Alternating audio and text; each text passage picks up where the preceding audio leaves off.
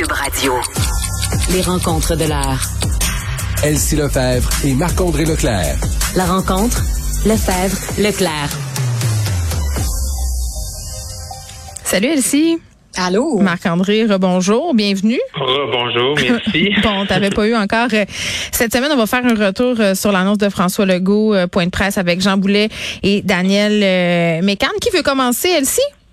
Ah ben oui, bien sûr. Donc, euh, ben c'est ça. Donc le premier ministre qui fait les suites euh, du budget euh, déposé par son collègue Girard. Donc Mhm. là, on a plus de détails là, sur les bourses, notamment en emploi. Donc comment être capable de combler les 170 000 emplois manquants? Donc ça, c'est l'objectif que s'est fixé François Legault. Euh, donc il y a un système de bourse dans des secteurs définis. Là, il y a six secteurs qui ont été identifiés comme plus urgents. Euh, Est-ce que c'est une bonne nouvelle? Je pense que oui.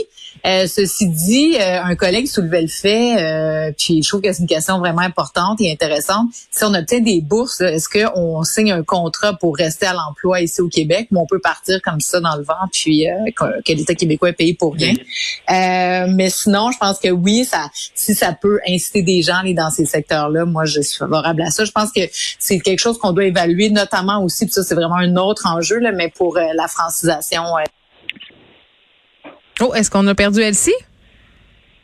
Est-ce qu'on a perdu Elsie? Ah, ben, écoute, c'est un grand classique. C'est un grand classique de perdre Elsie. Marc-André, reprends On le bâton de la parole. oui. Non, c'est ça. Euh, et si tu fais un bon point sur, euh, effectivement, là, le gouvernement, ils ont, ils ont ciblé six secteurs. tu sais. Moi, il y a deux choses dans, dans l'annonce d'aujourd'hui. Un, quand tu cibles six secteurs, ça veut dire qu'il y a des secteurs que tu cibles pas. Tu sais, normalement, les prêts et bourses, c'est pour tout le monde, peu importe le programme. Oui, mais c'est les secteurs où il manque le plus de monde, j'imagine, là. Ouais, c'est ça. Mais là, est-ce qu'on va créer, est-ce qu'on va créer, ben, il nomme que trois secteurs essentiels, trois secteurs stratégiques. Exemple, essentiel, santé, garderie.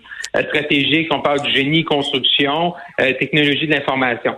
Fait que là, si on pousse tout le monde dans ces six secteurs-là, qu'est-ce qui, qui va arriver des autres secteurs? Fait que dans quoi, dans deux ans, on va faire un autre programme pour six nouveaux secteurs? Aujourd'hui, il n'y a pas de pénurie. Oui, mais en même temps. Marc-André, il faut bien faire quelque chose, là, parce que là, Oui, visiblement, ça va pas du tout, part, là. Raison. Sauf que c'est juste que j'ai un doute sur euh, c'est le choix d'avoir pris vraiment six secteurs pour des bourses, pour des primes. Ça, je- en tout cas, ça j'ai un doute là-dessus Ouais. sur ça va fonctionner. Également, ils ont parlé aussi des retraités, hein, parce que les retraités, il y en a beaucoup. Les baby boomers de plus en plus sont à la retraite. C'est- C'est c'est- c'est l'effet démographique de la vie. Mhm. Mais on dirait qu'avec les retraités, on prend tout le temps des demi-mesures. On va être des, des primes, ou on va essayer de faire semblant que ou euh, s'assurer que ça touche pas à leur retraite. Mais moi, je pense que là-dedans, là, faut que tu prennes. C'est, blanc ou noir. Moi, là, ça serait les retraités, vous venir travailler. Si vous gagnez 30 000 dans votre année, c'est 30 000 dans vos poches, vous n'avez assez payé d'impôts. C'est ça. Fait que, ça va prendre des initiatives, initiatives encore plus fortes. Parce que oui, c'est le fun l'éducation, la formation, mais c'est pas des gens qui peuvent être sur le plancher dans un an, deux ans, trois ans. Mm. Mais si on veut ramener des infirmières, si on veut ramener des gens dans différents secteurs, il faut vraiment qu'ils voient un bénéfice. Oui, oui, c'est ça. Faut pas que ça- mais, mais, mais on est tout le temps des demi-mesures parce que si, non, tu viens, tu payes pas d'impôts, tu viens, tu fais 30 000, c'est 30 000 que tu as dans tes poches. Merci, Hey, mon salut, Dieu. du jeu contre Ça le me Non, mais rendrait ça prend- excessivement jalouse, Marc-André, non, mais ça.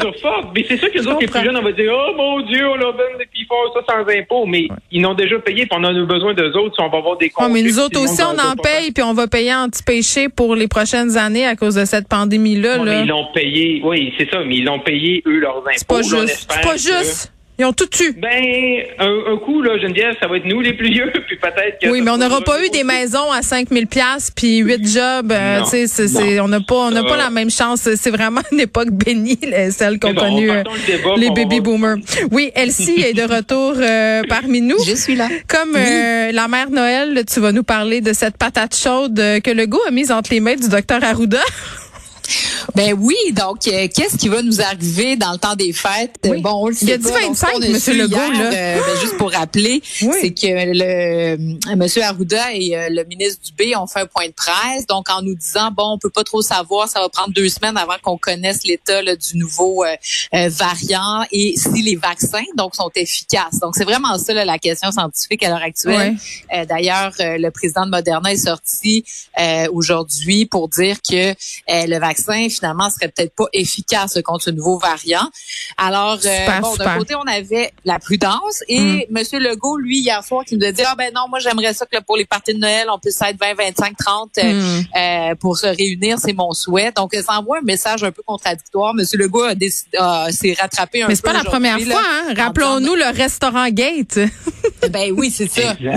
Donc, euh, c'est ça. Donc, c'est vraiment toute une question. En plus que là, on est à minuit moins une. Là, on arrive au 1er décembre cette semaine. Les gens ont besoin de planifier. le traiteur est commandé, Elsie, il est trop tard.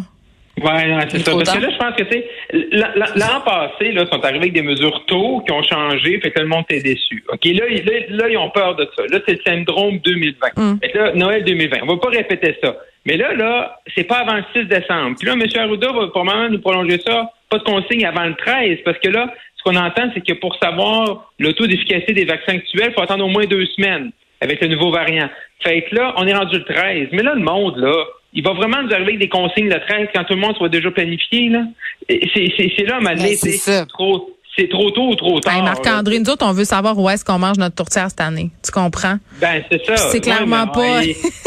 ouais, mais là, faut, faut, faut, je pense que le monde, là, dans, dans les familles, là, ça se parle déjà, là. Tu sais, je veux dire, euh, euh le monde commence pareil à se poser des questions, ben oui. commence pareil à, à, organiser des choses. Fait peu importe avec ce qui va arriver comme consigne le 6 ou le 13 décembre dans ces dates-là, je suis pas sûr que le monde va être bien, bien, bien willing de les écouter. Merci.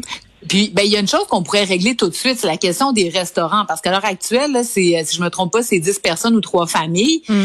Euh, on peut aller au théâtre, on peut aller au Centre Bell puis se coller à des euh, milliers de mais personnes. Mais on est masqué. au restaurant, on n'est pas masqué. Moi, c'est ça la nuance. mais les gens sont vaccinés. Donc, si on est pour ouvrir un peu, depuis le début, la santé publique nous dit, bon, si on est dans un lieu public, au restaurant ou ailleurs, c'est plus sécuritaire qu'à la maison. À la maison, ça semble être le lieu le moins sécuritaire de tous. Donc, un compromis, ça pourrait être d'ouvrir un peu plus les restos pour que les gens puissent commencer à réserver puis planifier quelque chose. Déjà, tu aurais euh, une proportion de Québécois qui se dirigeraient là. Ça serait mm. peut-être un moindre mal. Euh, je sais pas, mais tu sais, c'est clair, comme Marc-André dit, là, si on attend au 15, euh, au 15 décembre, ben, il va être un peu trop tard. Chacun va oui, son plan. Puis donnez-nous des tests rapides. Je veux dire, si là. Ça, c'est tellement vrai. Là. Pourquoi on peut pas déjà s'en procurer?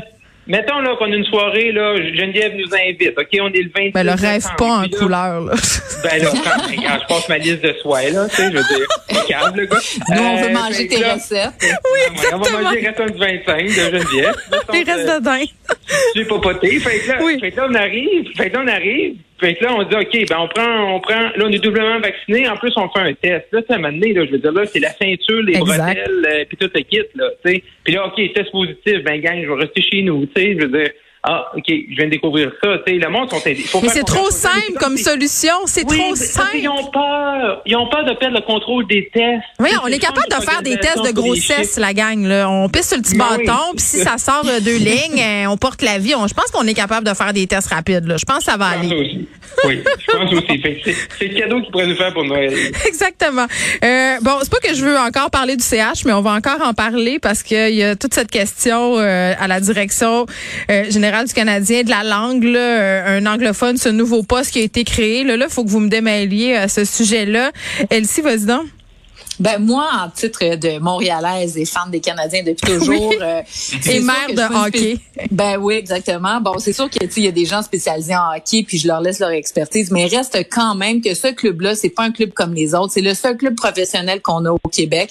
François Legault est sorti il y a 10-12 jours pour nous dire le hockey, c'est l'âme de la nation, notre fierté, notre identité. Parle-moi pas sur le ministre des Nordiques, là, par exemple. Ouais, mais reste quand même que dans la trame narrative québécoise, là, c'est une industrie importante. Même Jeff Molson hier. culturellement, c'est important. T'as raison. Exactement. Puis même d'un point de vue là, de marché, donc Jeff Molson hier, dans toutes ses explications, dans son charabia, il nous a dit le c'est pas facile de gérer les Canadiens, c'est pour ça que ça nous prend deux têtes euh, dirigeantes parce que ça serait possiblement le plus grand marché de hockey au monde.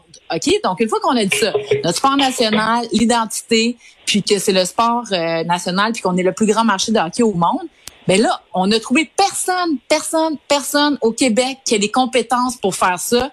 Moi là, je comme c'est soit que on est vraiment des pas bons ou soit qu'on s'en fait passer une petite vite parce que ça n'a pas de bon sens. Si on est le plus grand marché au monde, je m'excuse, mais on est capable de trouver des gens. Puis on va chercher un Américain anglophone qui comprend rien à rien, qui va vraiment tirer les ficelles. Oui, mais le bon petit démontré. Franco va tout y expliquer, elle aussi. Il va être Ah, bilingual. Ça va être un porte-parole de cette personne-là. Oui. Je suis insultée. Ouais, J'en reviens je pas, sérieusement. Et Marc-André? Bon. Ben là, non, ça peut. On va. Et je euh, m'appuie sur Serge Savard. Serge Savard qui a dit ça en passant. OK, c'est bon. bien ça. Tu t'appuies sur Serge, un homme de hockey qui s'y connaît son affaire. Moi, à la fin, là, tu sais, moi, je suis encore nostalgique de 1993. Tu sais, j'avais 10 ans, on a gagné la coupe, ta, ta, ta, ta. Bon, a retourné à la finale l'année passée, mais ça, c'est- on l'a déjà oublié. Mais à la fin, là, moi, je veux qu'on gagne aussi. Là. Fait que si- moi, là, le, le nouveau là, Jeff euh, Corton, là, si s'il gagne, puis il met un bon DG, puis on a un bon coach, puis on a une bonne équipe, puis on recrute. Moi, moi, moi, dans l'annonce du départ de Marc Bergevin, là, Trevor Tremens qui est parti, là, il, rep- il repêchait comme un co- comme comme un dos de coraux. Là. Fait que là, là, tu sais, à un moment donné, Là, là, au moins, on, si on peut avoir euh, du- un repêchage qui se tient, d'être capable de développer Mm. nos joueurs, parce que nos joueurs, on n'est pas capable de les développer. On recrute du monde qui vont performer Ben, ailleurs. en tout cas, moi, je veux pas faire ma Il y fille d'hockey, là. qui sont capables de faire Non, ça. mais attends, elle, si- un Américain? Non, mais attends, Moi, c'est une question de langue. Time out. Ben Time out, time question out. de langue. Tantôt, je, je posais la question à Isabelle Etienne. On parlait des femmes dans la LNH, puis c'est venu euh, sur le sujet de la, la discussion du DG du Canadien. Puis il y a beaucoup de Québécois qui ont déjà des jobs ailleurs dans la Ligue nationale aussi. Là. Fait que ça, ça fait partie euh, des raisons pour lesquelles le bassin euh, est réduit. Là. Il faut, il faut quand même euh, en tenir Oui. compte. Mais Ben, non, au c'est sûr qu'on peut faire monter d'autres personnes. Il y en a des gens disponibles. Voyons donc, si on n'est pas capable mais déjà, au Québec de... Daniel Sauvageau, on le, c'est une, mais c'est une madame. Non, je suis, Ah, mais ils je j'en pas de cette 28 non décision. plus. Ils seront pas 28 non plus à prendre la parole. Là. Je veux dire, si un D, le coach est francophone, le DG est francophone, là, un moment donné, là, je veux dire, ce gars-là, là, dans un poste qu'on sait, on sait pas trop ce qu'il va faire, là, Hey, Ouais. il va était parler dit- de hockey, qui parle de hockey en anglais, en russe ou en français. Moi, je veux Ben juste oui, ça mettre dérange. une bonne équipe puis qui gagne parce que là, c'est Non, ben Là, c'est justement. honte de les regarder jouer. On est dans le cave. On est Il n'y dans en On a change pas Québécois. Ben, ça fait 25 ans qu'il n'y en a pas de Québécois dans cette équipe-là. Là, Tu sais, L'année passée, même, il n'y en avait même pas un sur la glace. On recrute pas dans la Ligue junior majeure de Québec. On fait rien de ça, puis le club, il Mm. perd. Fait qu'à un moment donné, on peut-tu miser sur ce qui marchait, puis mettre des Québécois dans cette équipe-là, Ouais. puis que là, la tête dirigeante... Oui, mais le Hey, problème le du gars, Canadien, c'est le, ouais, mais c'est le, c'est le, le repérage des joueurs puis leur développement. Oui, ben, J'entendais des, des experts du, de hockey hier dire euh, que sous l'ère euh, Bergevin, là, c'était C'est une des plus grandes lacunes. C'est clair, puis je suis d'accord avec Marc-André sur ce point-là, là, sur M. Temens, mais sauf que une fois qu'on a dit ça, est-ce que c'est le gars qui a dirigé pendant six ans, il était le directeur général des Rangers de New York, ce gars-là, là, je veux dire, voir qu'il va s'asseoir en petite boule dans son coin, puis il va se laisser dicter la chose par le francophone qui va arriver, ben non, c'est lui qui va diriger les ficelles, puis l'autre gars, ça va être son porte-parole, puis moi, j'en reviens pas, si on, on avait besoin de deux têtes, on avait juste à mettre deux têtes québécoises, c'est quoi l'affaire? Non, moi, j'accepte pas ça du tout. Ça me fâche vraiment, vraiment, vraiment. Je trouve que c'est à l'image de toutes les décisions boboches qui sont prises dans ce club-là depuis 25 ans qui fait qu'il n'y a rien qui marche là-dedans. Bon, mais on peut quand même donner la chance. faut quand même donner la chance Pourquoi? Là, il essaie une nouvelle structure. Ah, mais je veux dire, moi, je veux juste qu'on gagne. Je veux dire, oui, la langue, oui, c'est important. Juste qu'on gagne. Youpi. Youpi, il parle C'est super comme bien si français. Hydro-Québec, on amenait un, Chinois diriger Hydro-Québec. Je veux dire, c'est aussi honteux de perdre en français, là. Tu sais, je veux dire, c'est ça la, la Mais on n'est pas capable, nous autres, on n'a pas ces compétences-là. On n'est pas capable, nous autres, d'amener un Tu sais, puis il y a une responsabilité du club de hockey canadien de faire justement monter euh, des, des francophones, des Québécois dans la Ligue nationale de hockey. Puis, je veux dire, cette mission-là, le club de hockey l'a perdu. Puis à un moment donné, on n'a pas 25 on ans. n'est Ok. plus, on est plus dans le club des six. On n'est pas à l'époque des six clubs où on Puis. Vous on entendrez va pas, euh, vous entendrez pas là-dessus, là. Maintenant, arrêtez, sinon vous allez aller réfléchir tous les deux dans vos chambres. Oui! Hey, on termine en parlant de l'arrestation musclée qui continue de faire jaser euh, à Québec. Il y a une autre vidéo aussi qui circule, j'en parlais en début d'émission, là, euh, au Portofino, des policiers qui ont procédé à, bon, euh, immobiliser un, homme en lui donnant des coups de poing les côtes, des coups de pied dans les côtes. Euh, là, le maire de Québec a réagi non pas à cette vidéo-là encore, mais à celle de ce jeune noir qui, bon, a mangé de la neige en pleine face, une autre fille qui se fait tirer les cheveux. Qu'est-ce que vous en avez pensé, vous, de un de cette affaire-là et deux de la réaction du maire de Québec, Marc-André?